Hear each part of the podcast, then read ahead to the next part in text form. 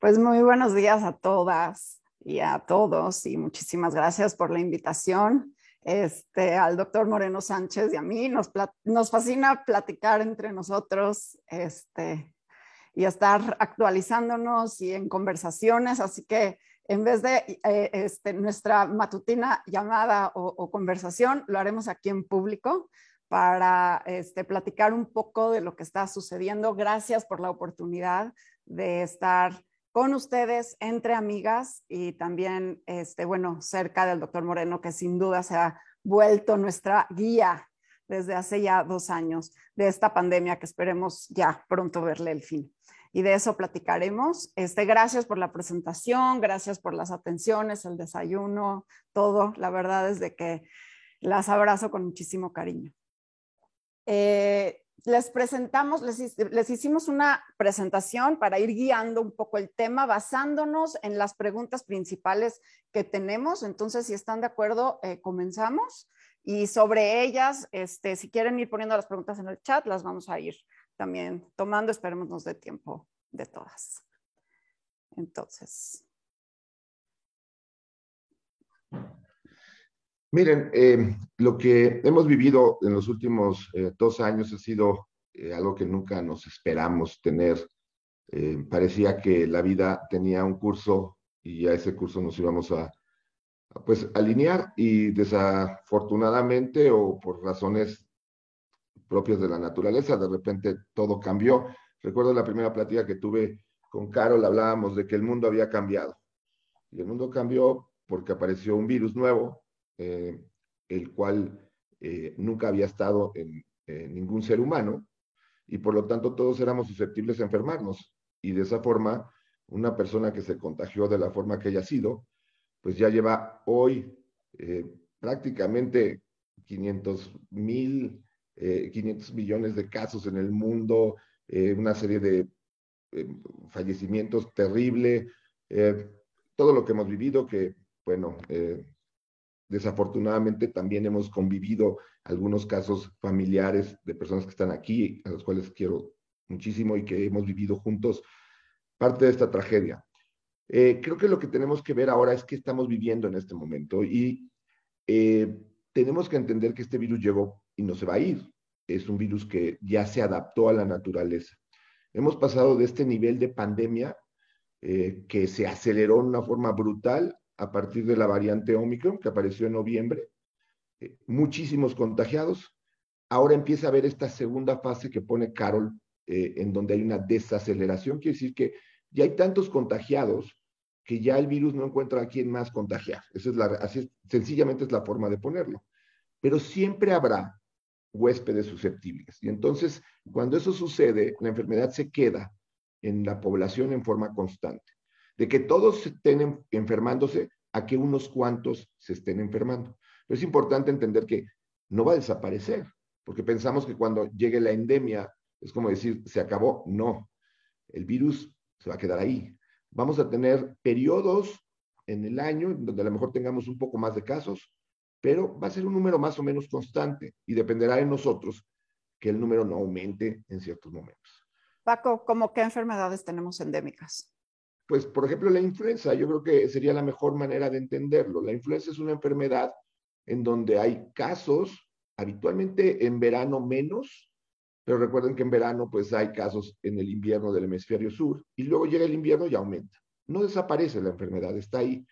La mayor parte de las infecciones están en número constante bajo y tienen periodos en donde pueden aumentar. Entonces, las infecciones respiratorias son endemias.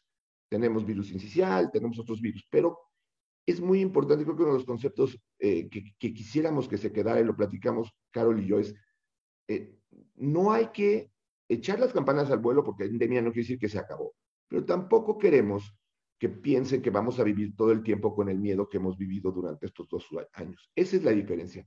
Encontrar una media en donde el virus está, pero tenemos también protección por haberte enfermado antes y principalmente por tener vacunas que te permiten poder vivir de una manera más tranquila. Paco, ¿crees que lleguemos a la eliminación de COVID?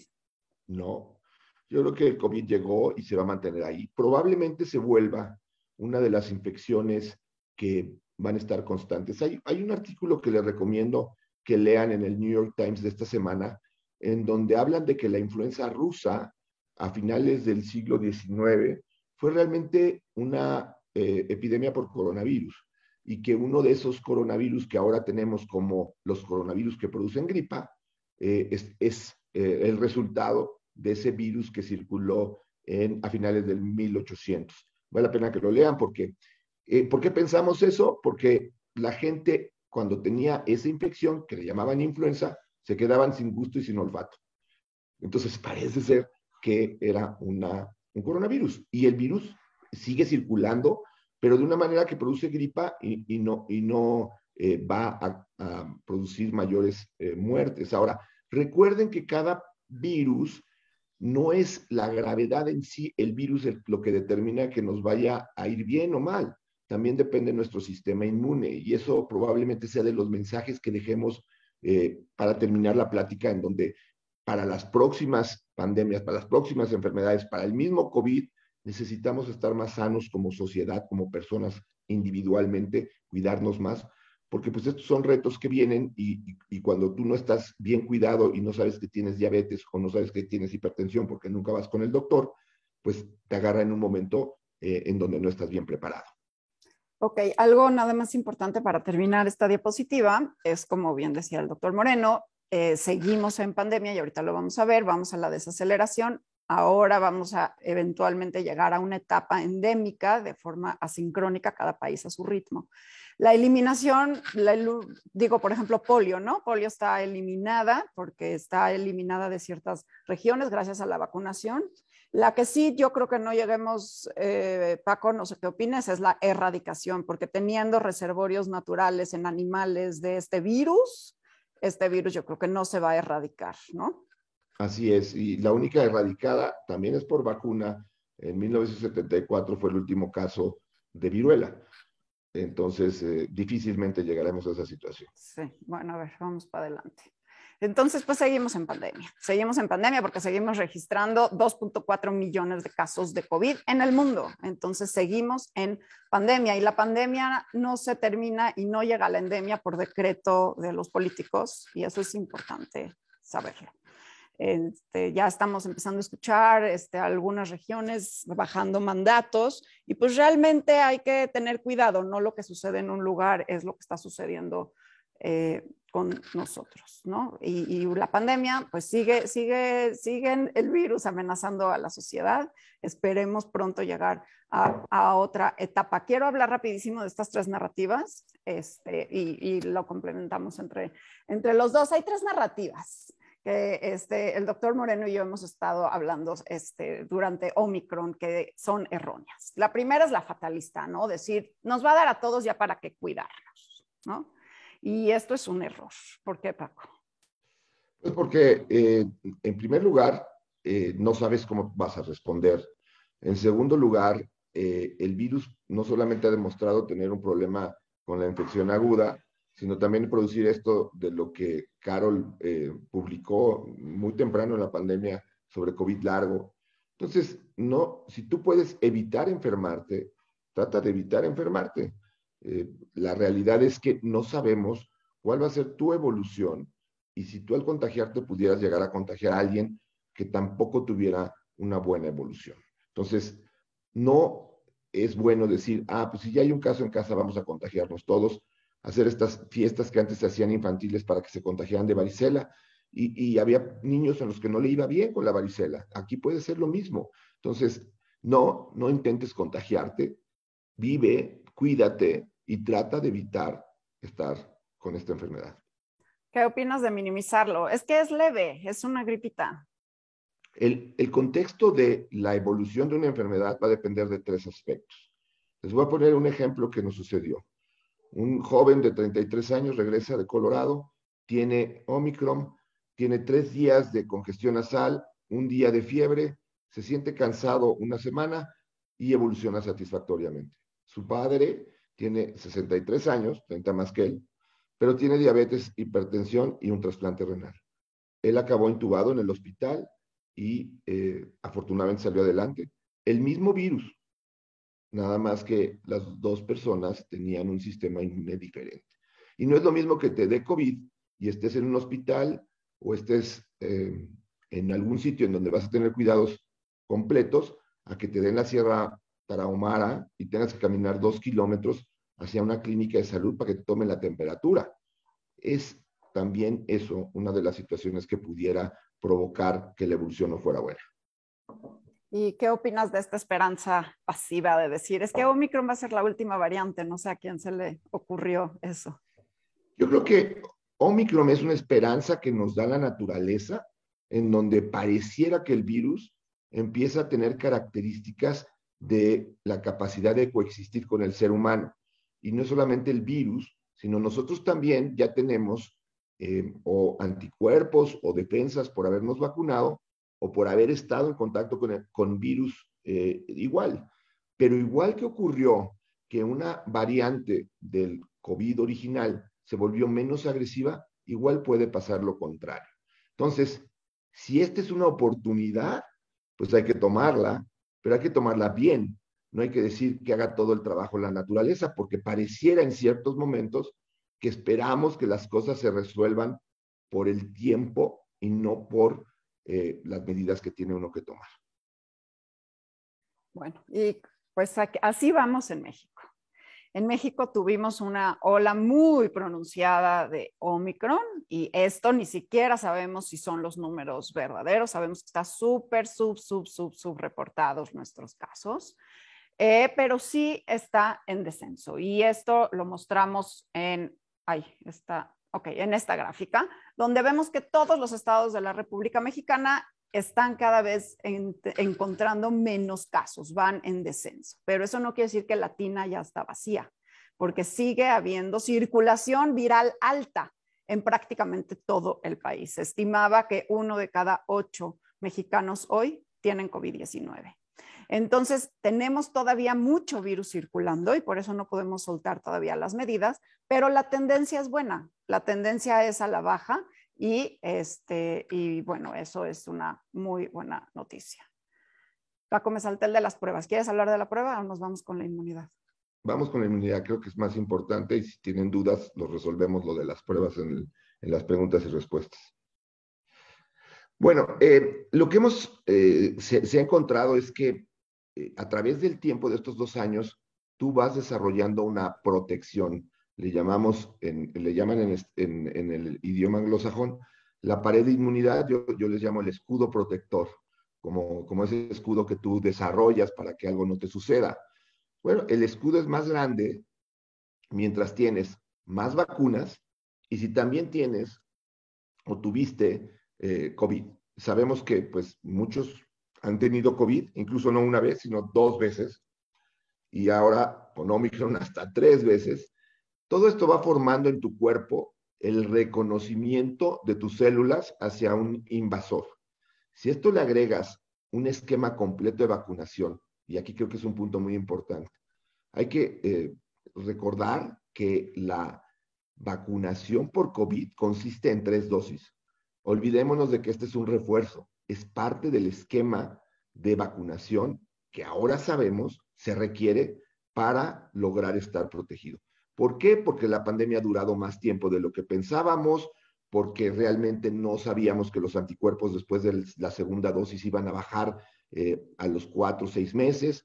Eh, esto realmente nos ha llevado a que el esquema inicial de vacunación son tres dosis. Desafortunadamente en nuestro país si ha sido difícil lograr las dos dosis en mucha población, pues la tercera dosis ha llegado tarde. Pero hay que tener tres dosis porque de esa manera tu escudo protector es más grande. No, eh, como decíamos en el anterior, no vale la pena que te infectes innecesariamente, pero si tuviste infección, también eso ayuda a que tu escudo protector sea grande. Paco, te tengo que hacer la pregunta obligada. ¿Vamos a necesitar una cuarta dosis? Sí, y, René también eh, se, adelantó a la pregunta muy bien. Ah, no estoy viendo el chat. Es, mira, yo creo que en nuestro país, y hay que verlo por esto, ¿no? Eh, en Israel, ustedes saben que empezaron a vacunar en una forma muy rápida y llegaron a tener la tercera dosis muy temprano. Entonces, probablemente para un tiempo vamos a, necesitar considerar dos opciones. O si han pasado más de seis meses de tu tercera dosis, considerar una cuarta, o esperarte a lo que yo, yo recomendaría, que es la nueva vacuna que se va a hacer en base a variantes. Porque mientras más nos alejemos de, en cuanto a los nuevos virus que están circulando, las nuevas variantes, de la variante original, pues recuerden que la vacuna también fue hecha en base a esa variante. Yo les comento que es como que tu cuerpo reconoce a un chimpancé y hay un changuito muy parecido al chimpancé que se llama bonobo, así de diferente es Omicron con el virus original. ¿Y cuál es la situación? De que si tú ves al bonobo, no parece ya un chimpancé. Eso mismo le pasa a tu sistema inmune, no lo reconoce de forma inicial. Entonces, si estás recibiendo dosis para que reconozcas al chimpancé y lo que tienes en, eh, en circulando es un bonobo, pues no es tan útil la vacuna para prevenir infección.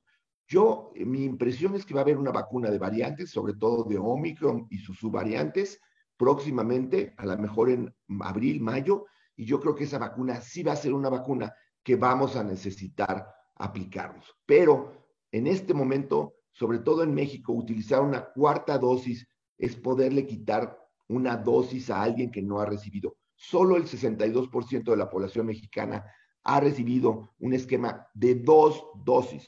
Y también sabemos pues, que a los niños no los han vacunado y que por eso tenemos una población tan alta sin vacunas en México. Bueno, y este es el efecto de la vacunación. Estamos viendo cómo la proporción de personas en los hospitales hoy por Omicron eh, son principalmente personas no vacunadas. Y erróneamente se pensó que las vacunas evitaban infecciones. Y entonces la gente estaba muy sorprendida cuando una persona vacunada de pronto tenía COVID.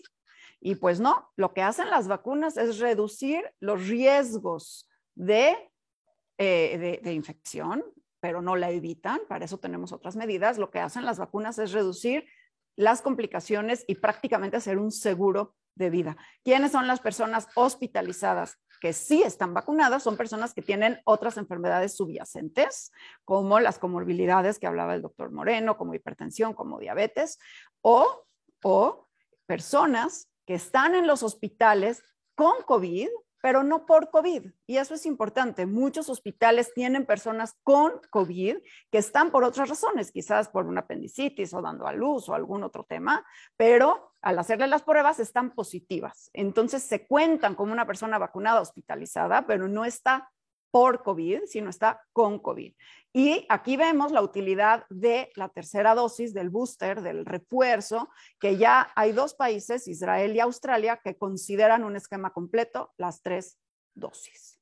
Y hay varias vacunas además que se ponen de tres dosis. Y este es el promedio. Realmente estos son más o menos algunos países de cómo van en vacunación, porque sí es importante para crear esta pared de inmunidad, pues necesitamos una gran cobertura de la vacunación, ¿no? Y pues ya llevamos más de 10.400 millones de dosis aplicadas en el mundo, ya sabemos que vacunas, las vacunas prácticamente todas funcionan bien y además son bastante seguras.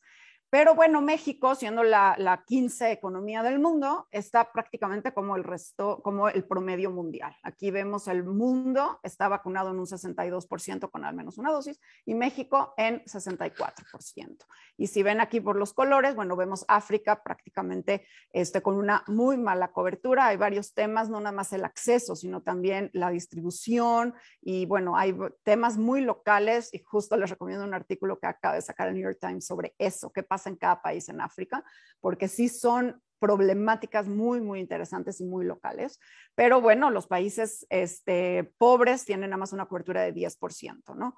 Y aquí vemos México, pues de los primeros que empezamos con más distintas vacunas y bueno, no vamos mal, pero no vamos increíble. Em, nada más salto a esto, a los refuerzos, que México tiene una, este, una proporción de vacunados con refuerzos solamente el 17% de su población. Lástima, porque sí teníamos vacunas y empezamos la vacunación apenas en diciembre de refuerzos, ¿no? Este... Y esto creo que es muy importante que lo entendamos, porque a veces nos cuesta un poco de trabajo decir, oye, ¿por qué en España o por qué en Francia o por qué en Italia? O por qué en Dinamarca están quitando ya eh, muchas de las medidas de prevención que aquí en México no, no recomendamos, sobre todo los que estamos dedicados a esto?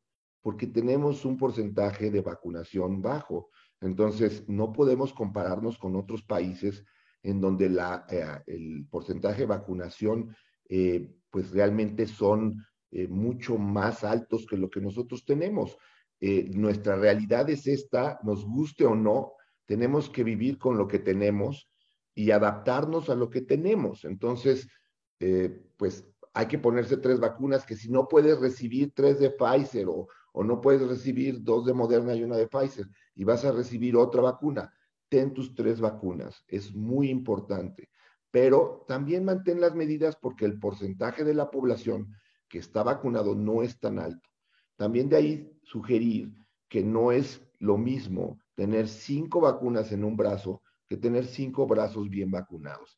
De ahí que también el quitar vacunas por ponernos más a alguien, por sentirnos más protegidos, pues en este país le quitas la oportunidad a alguien que realmente a lo mejor no ha recibido ninguna. Esto es lo que pues ha sido la desigualdad de la pandemia en el mundo, a países que no tienen situación económica y países que pues están como nosotros, ¿no? Que, que estamos esperando que haya vacunas, pero no hay una disponibilidad franca en donde tú te puedes vacunar con la que tú quieres, en donde tú quieres y cuando tú quieres.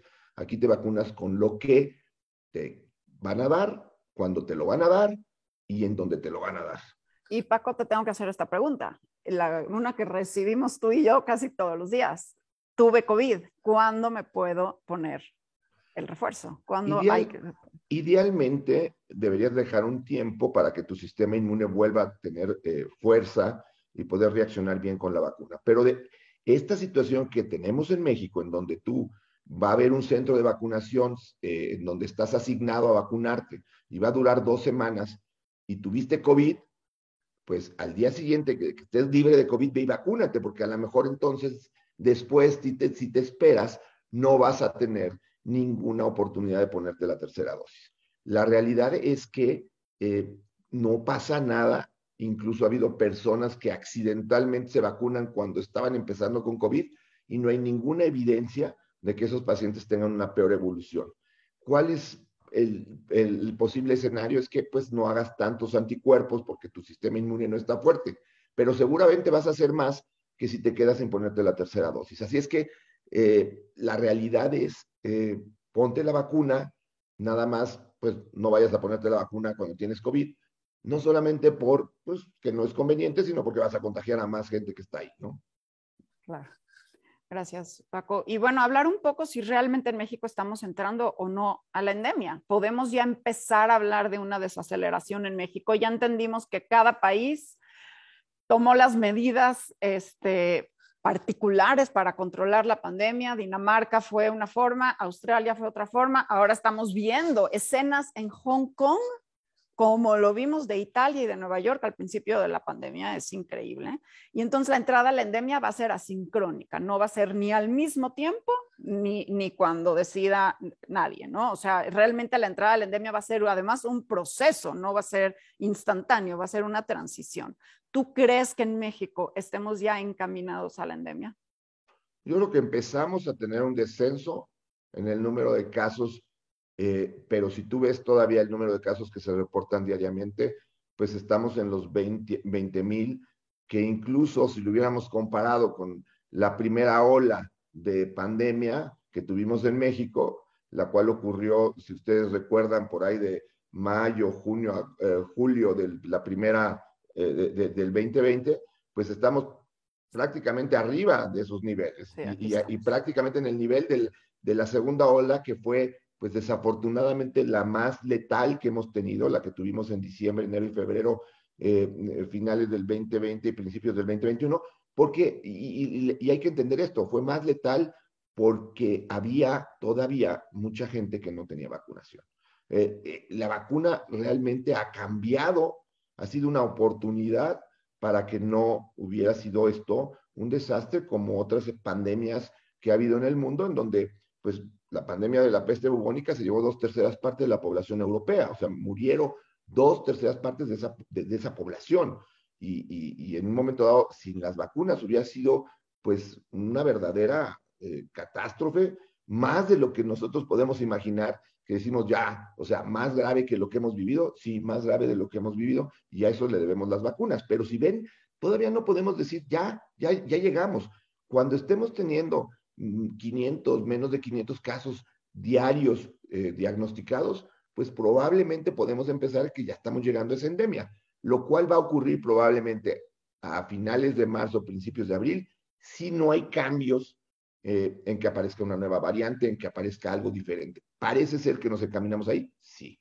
Creo que esta tabla es importantísima que se las explique eh, Carol, porque aquí podemos entender qué es lo que está pasando y por qué Omicron vino a cambiar todo.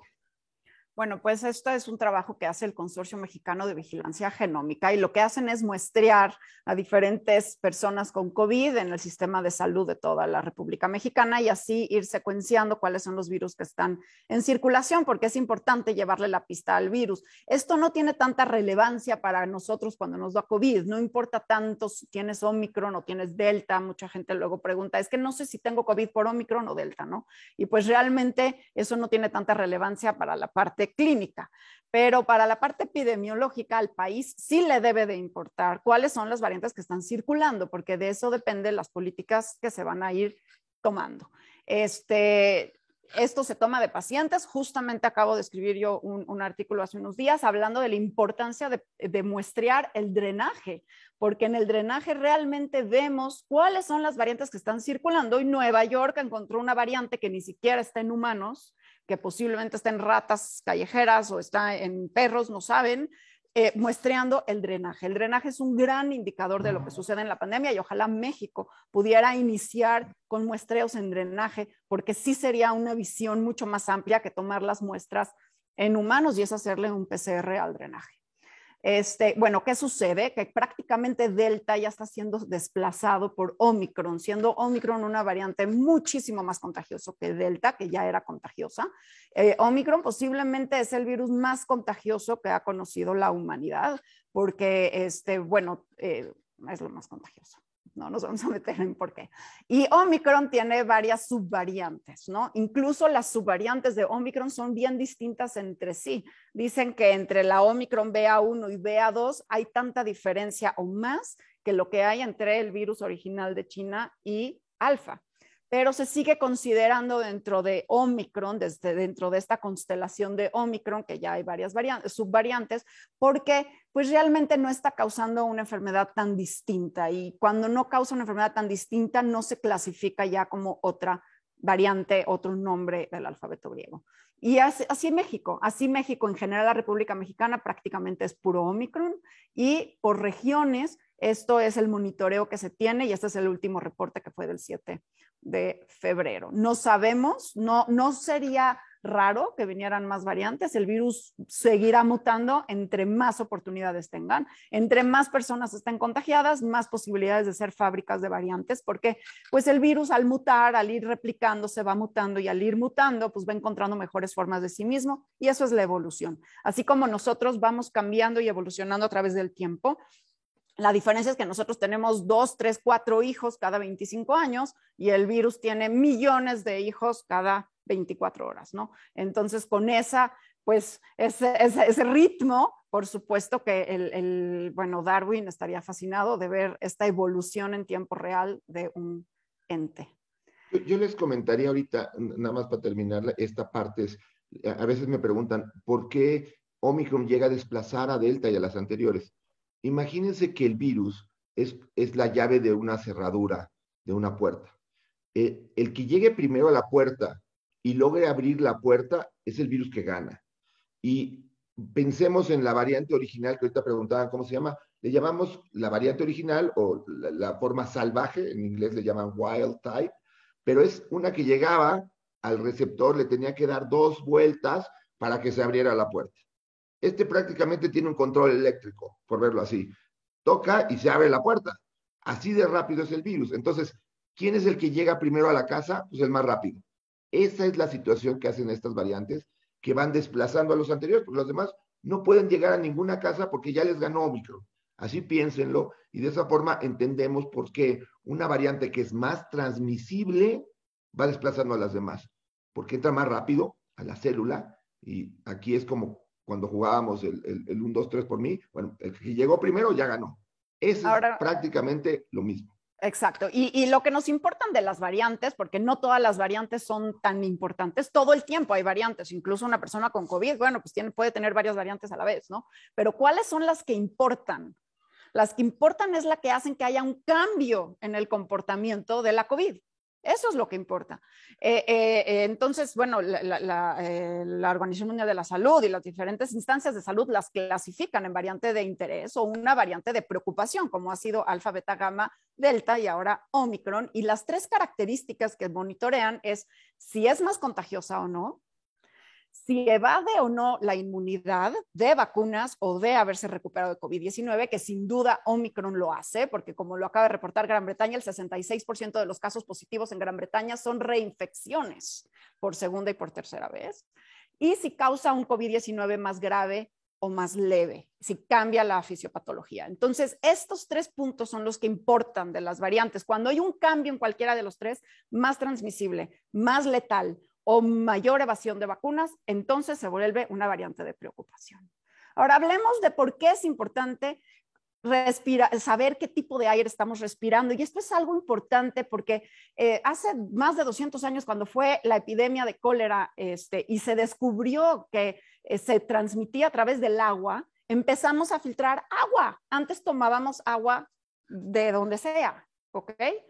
Y hubo una conciencia de que el agua que tomamos es importante que sea limpia. Hoy nadie en su sano juicio se tomaría agua de un charco, ¿ok? Bueno, el aire que respiramos sí importa y espero que esto nos deje la pandemia. ¿Por qué? Porque sabemos que no nada más este SARS-CoV-2, no nada más el virus que causa COVID-19, sino también hay muchos virus que se propagan por vía aérea. Y si sabemos que tenemos un espacio bien ventilado o con aire acondicionado con los filtros adecuados, tenemos la garantía que estamos respirando aire limpio y el aire que respiramos sí importa. Y COVID-19 es una enfermedad que se propaga principalmente por esta vía, por vía aérea. Se queda ahí flotando en el aire como un humo transparente que yo me puedo meter a un salón o a un elevador y no hay nadie. Pero si se quedó ahí el virus flotando, puedo contagiarme. Entonces, por ello es importante procurar la ventilación, procurar que estén bien los filtros y sin duda usar bien el cubrebocas y más cuando tenemos todavía tanto virus en circulación. Calidad de aire, eso vamos a aprender. Vamos a tratar de, ahora vivir en lugares o, trabajar en lugares, en espacios o tener aulas que tengan mejores eh, formas de ventilación. Eh, realmente esto es una lección que deja esta enfermedad, en donde así como el cólera dejó la lección de que hay que tener eh, el agua bien purificada porque si no te daba cólera, pues ahora vamos a tener que aprender que tenemos que tener de alguna manera eh, un mejor aire que respiramos. Y por eso los cubrebocas. Y no todos los cubrebocas son iguales. Y sabemos, y al principio usábamos los de tela o los quirúrgicos porque había una escasez de, equipo de protección médica y no por nada México es el país número uno del mundo en fallecimientos de personal de la salud y es una pena.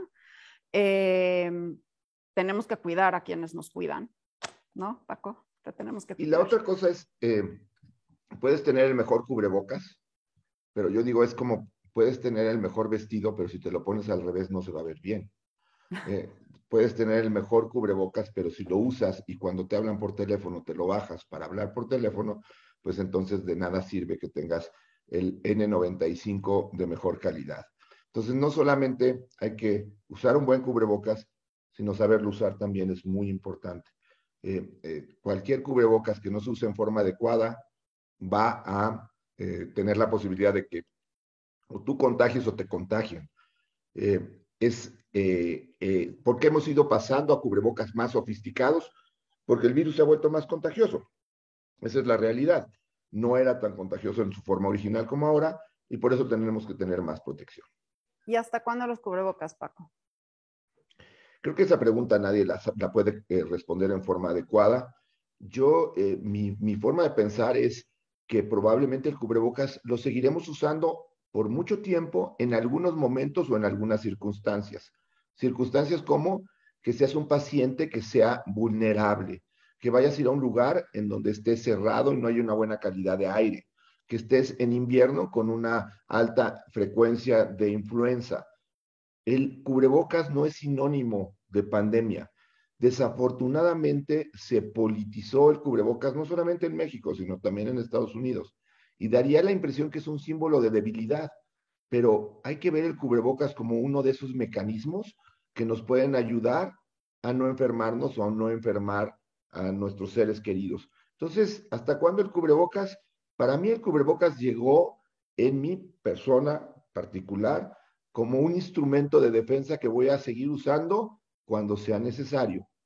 ¿Cuándo va a dejar de ser necesario? A lo mejor nunca, pero no quiere decir que lo tenga que usar todo el tiempo, sino que va a ser usado en momentos y circunstancias especiales. Quisiera aprovechar para hacer un, paréntesis sobre los cubrebocas, porque esa es una pregunta que yo creo que tú también recibes mucho. Que, ¿Cuáles son los buenos y cómo usarlos? Y esto es importante. Estos cubrebocas, los de alta eficiencia, se pueden reutilizar. Para el personal de la salud les dicen 40 horas, o sea, cinco días de ocho horas. Y son personas que están en contacto con personas positivas todo el tiempo. Entonces, imagínense personas como nosotros, que no estamos usando los ocho horas y tampoco en contacto con personas positivas todo el tiempo, ¿cuánto nos puede durar un cubrebocas? Lo que se recomienda es tener cuatro o cinco, no necesitas hacer una gran inversión, e irlos rotando, tenerlos en un gancho. Este, yo, de hecho, bueno, aquí tengo el gancho para enseñárselos.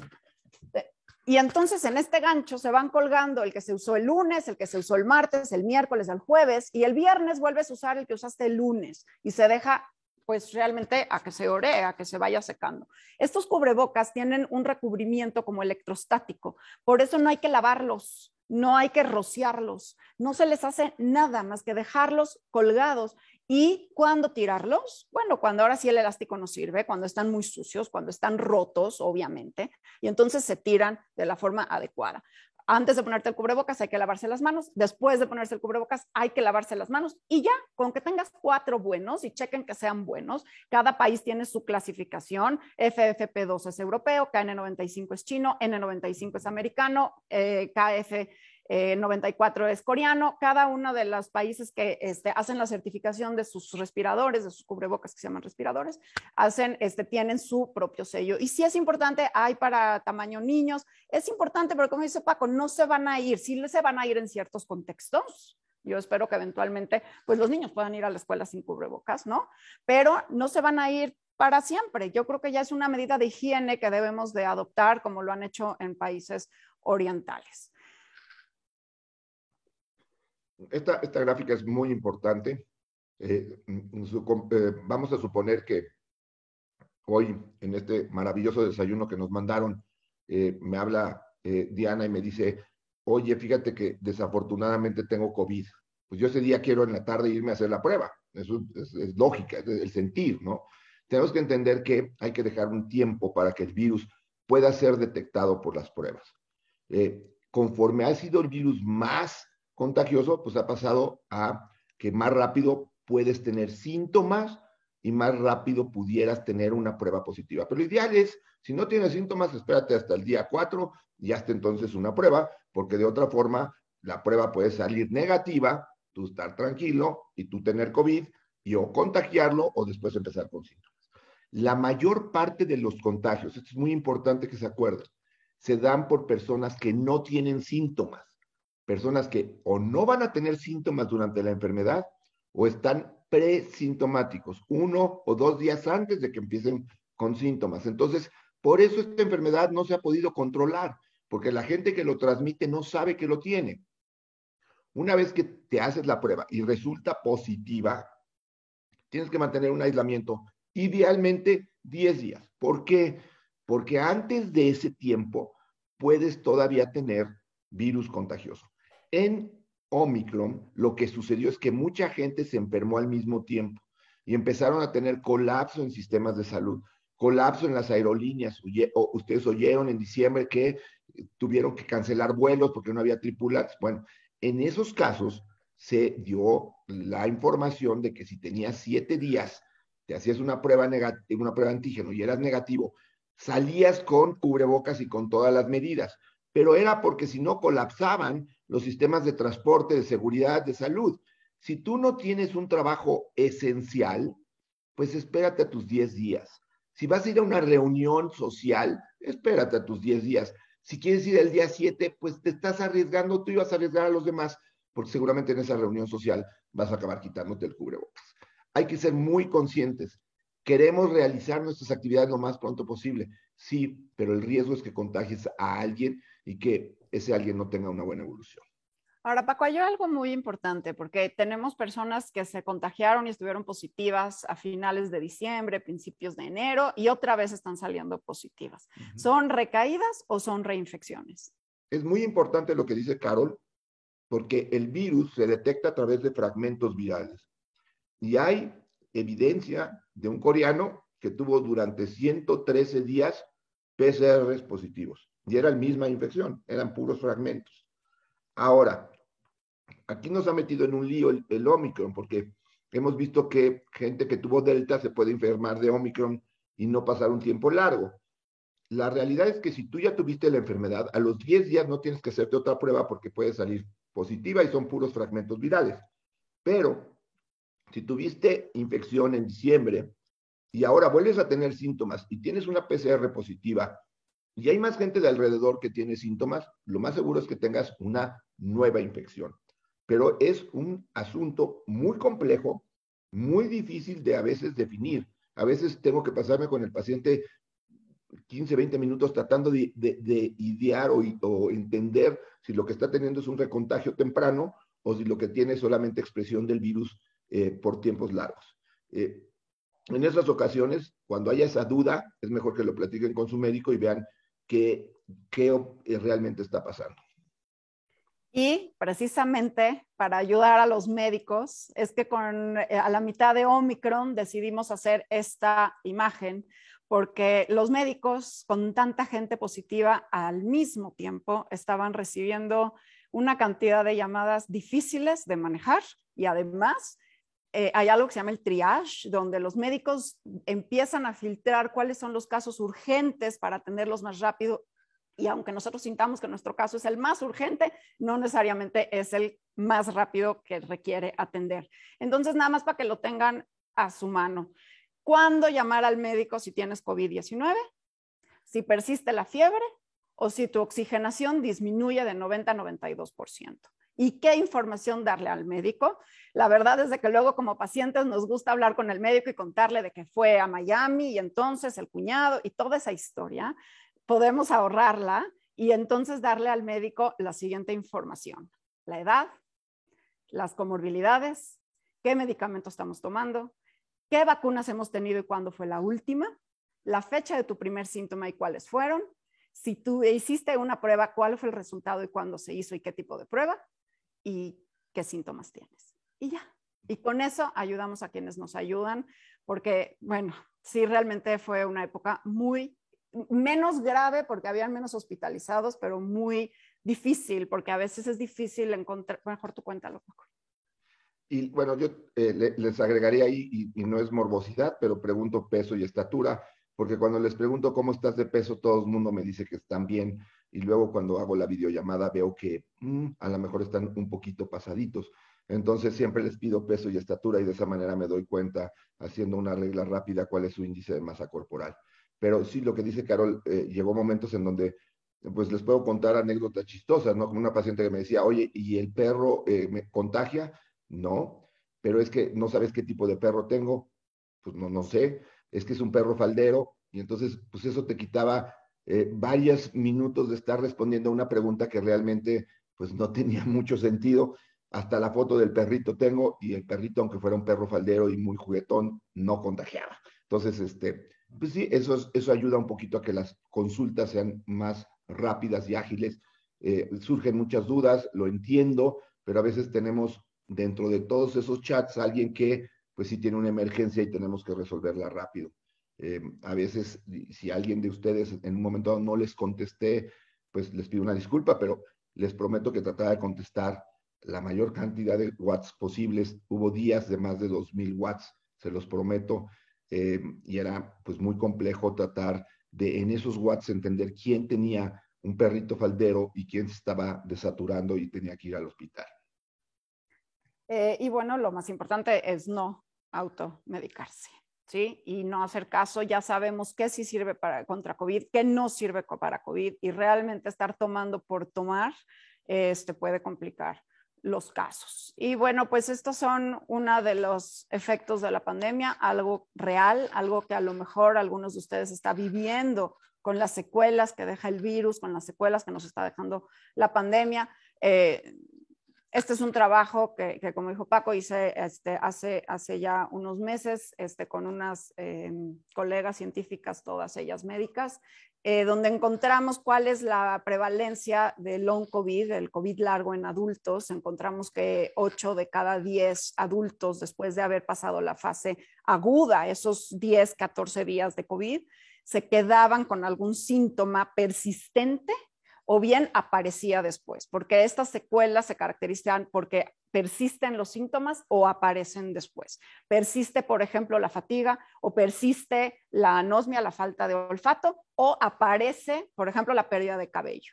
Y entonces en esta constelación de síntomas y signos, es importante primero reconocerlos, porque muchos pacientes, pues muy frustrados de que pues ya habían pasado COVID-19, no necesariamente estaba en riesgo su vida, pero muy frustrados de que pues no se les reconocía que no se estaban sintiendo bien y que realmente no estaban regresando a su estado de salud previo a COVID-19. Entonces, primero es reconocerlo, reconocerlo en nuestra pareja, en nuestros hijos, en nuestros padres, en nuestros amigos, que nuestros médicos lo entiendan y luego, bueno, por supuesto, todavía no sabemos realmente cuáles son los factores de riesgo que desencadenan las secuelas, porque son independientes a cómo te fue en el COVID. Hay personas asintomáticas que tienen COVID largo, hay personas que les dio COVID leve, COVID moderado, COVID severo, COVID grave, que tienen secuelas, es independiente de cómo te fue. Ya cada vez hay más investigación tratando de entender algunos factores de riesgo, pero ahorita el único factor de riesgo confirmado que hace que tengas long COVID es haber tenido COVID. Entonces, por eso tan importante seguir previniendo los contagios, porque no sabemos todavía, sabemos que las mujeres tenemos más riesgo que los hombres en desarrollar long COVID, así como los hombres tienen más riesgo de tener gravedad y morir por COVID que las mujeres, pero las secuelas nos tocan un poco más a nosotras y van así como el virus es multisistémico y puede invadir prácticamente todos los órganos del cuerpo, las secuelas también son multisistémicas y van desde temas neurológicos, psiquiátricos, depresión, ansiedad, eh, pérdida de peso, trastornos del sueño, fibrosis pulmonar, eh, temas renales, cardíacos, miocarditis, ojos rojos, pérdida de la visión, pérdida del olfato, pérdida del, del oído, este, muchos temas dermatológicos, dolor de cabeza, sudoración, en fin. Ya hay autores que han escrito hasta 200. Y bueno, la buena noticia es que en niños, en menores de 18 años, dan menos que en adultos, pero de todas maneras sí hay niños, sí hay jóvenes y principalmente en ellos se ven, por ejemplo, eh, muchos temas neurocognitivos. Eh, ¿Algo más de secuelas, Paco, que me faltó? Yo creo que, eh, pues digo, realmente eres una experta tú también en esto y fuiste de las primeras en presentarlo. Eh, estamos aprendiendo, eh, a veces es un poquito frustrante para el paciente que llegas y le dices, bueno, mira, esto es lo que se ha hecho, vamos a ver si funciona, porque no hay un eh, tratamiento exacto, porque esto pues apenas lo vamos conociendo. lo que es importante que entiendas es, mucha gente, sobre todo que tiene ansiedad y depresión post-COVID, se siente incomprendida. es importante que entiendas que esto puede pasar, que puedes salir adelante, que va a haber medidas para poder salir adelante, pero que no te sientas incomprendida. Entendemos que esto eh, es una realidad, estamos aprendiendo sobre ello, cada vez hay más protocolos de investigación sobre cómo ayudar a estos pacientes, entonces ponte en contacto con tu médico, no te automediques y pues a nosotros los médicos nos toca seguir estudiando y aprendiendo sobre esta enfermedad porque pues parece que nos ha puesto más preguntas eh, cada vez. Ay, no, espérense. Y pues finalmente queremos este, como terminar hablando de, primero, una de las herramientas que nos han servido en la etapa pandémica, que es la resiliencia, ¿no? Donde todos aprendimos a ser mejores, a encontrar mejores versiones de nosotros mismos. Y esto es algo que, que el doctor Moreno lo ha dicho muchísimo de, Charles Darwin, Paco. Sí, eh, Charles Darwin decía que la especie que sobrevive al final del camino es no aquella que es más fuerte o no aquella que es más rápida o no aquella que es eh, más ágil, es simplemente la que se sabe adaptar al cambio. Y eh, así como Karen, como Carol empezó comentando que es, era un honor estar aquí, para mí también es un honor estar con gente que hace una labor social muy importante. Hay muchas cosas difíciles que han vivido durante la pandemia. De las cosas bonitas que he vivido es conocer gente como ustedes, que eh, también tiene esa labor de ser mejor ser humano y ser mejor ser humano con los otros seres humanos. Ha sido muy complicada esta pandemia.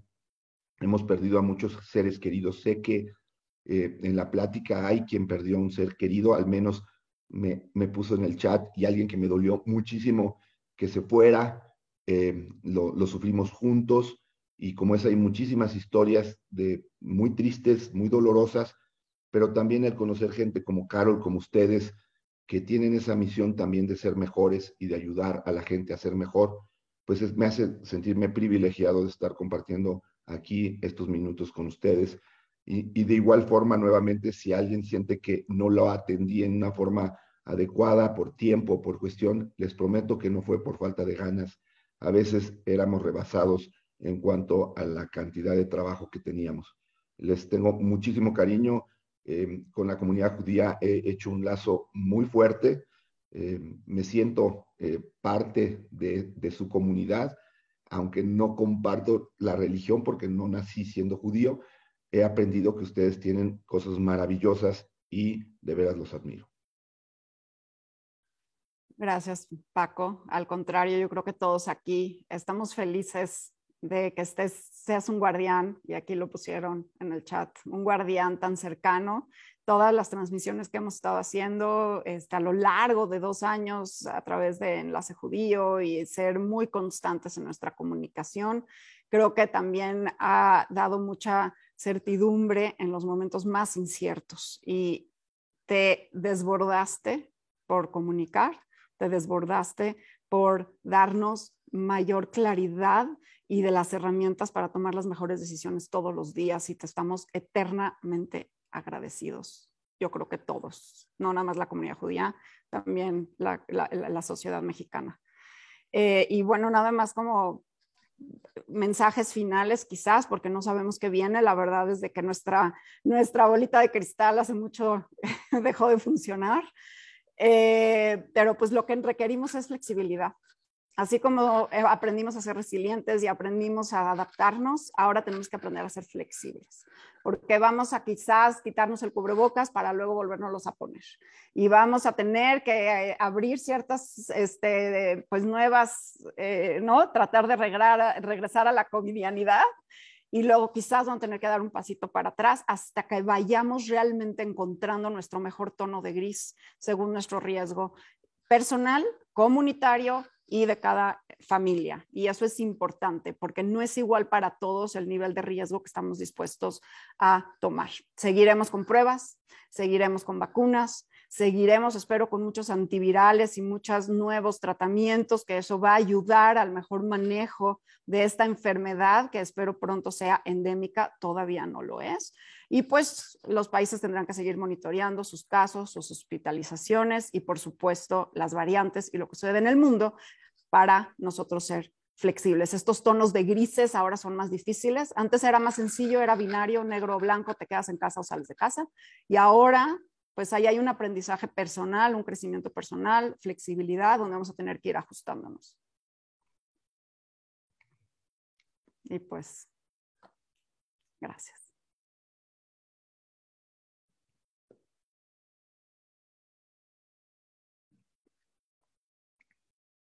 Creo que hay algunas preguntas, no sé si quieras tomarlas, Paco, no sé si alguien las va a hacer.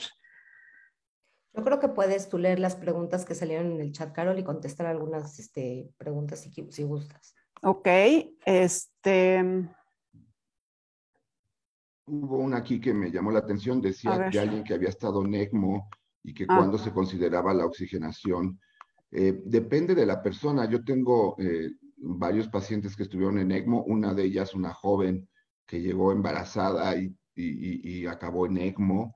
Eh, afortunadamente, tanto ella como su bebé ya salieron adelante y ella ahorita acaba de correr una carrera de 5 kilómetros. Entonces, eh, depende de la evolución de cada quien. La, la, la, situación aquí, probablemente la altura de la Ciudad de México no es lo ideal para alguien que estuvo con ECMO, pero pues tratar de adaptarnos a lo que hay y a lo mejor va a requerir oxígeno por un largo tiempo pues verlo como un cambio para lograr eh, estar mejor. Eh, Paco, aquí hay algo importante. ¿Es conveniente vacunar a los niños? Sí, y yo creo que es algo que tenemos que, eh, yo cada vez que puedo mando mensajes para la autoridad. Es, yo, siento que es un error gravísimo no vacunar a los niños.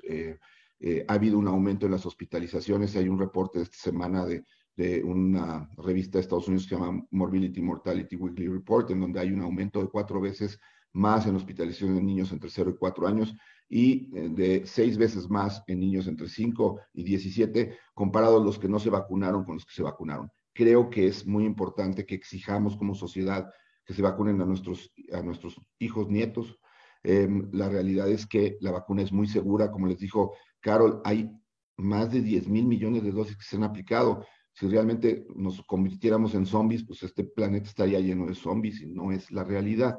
Confiemos en las vacunas, ha sido verdaderamente de lo bueno con lo que nos vamos a quedar de esta pandemia, de la, de la aplicación del avance de la tecnología en servicio del ser humano. Este, y hay preguntas sobre la combinación de vacunas. Eh, lo que les diría serían tres cosas. Primero, no hay ninguna combinación de vacunas que esté contraindicada. Segundo, tenemos que ponernos tres dosis, entonces si no logras ponerte la vacuna que quieras, pues ponte la que te estén ofreciendo. Y tercero, con el tiempo probablemente sepamos que hay mejores combinaciones que otras, pero ahorita es mejor tener una combinación que no tenerla. Creo que había una pregunta por eh, alguien, sí, ahí está, una pregunta, ahí está la manita levantada. Ah. Pixel 4A, dice. Raquel. Ah, Raquel. Hola, bueno, bueno, antes que nada y antes de realizar mi pregunta, la verdad es que deseo agradecerles infinitamente toda la información que nos han dado.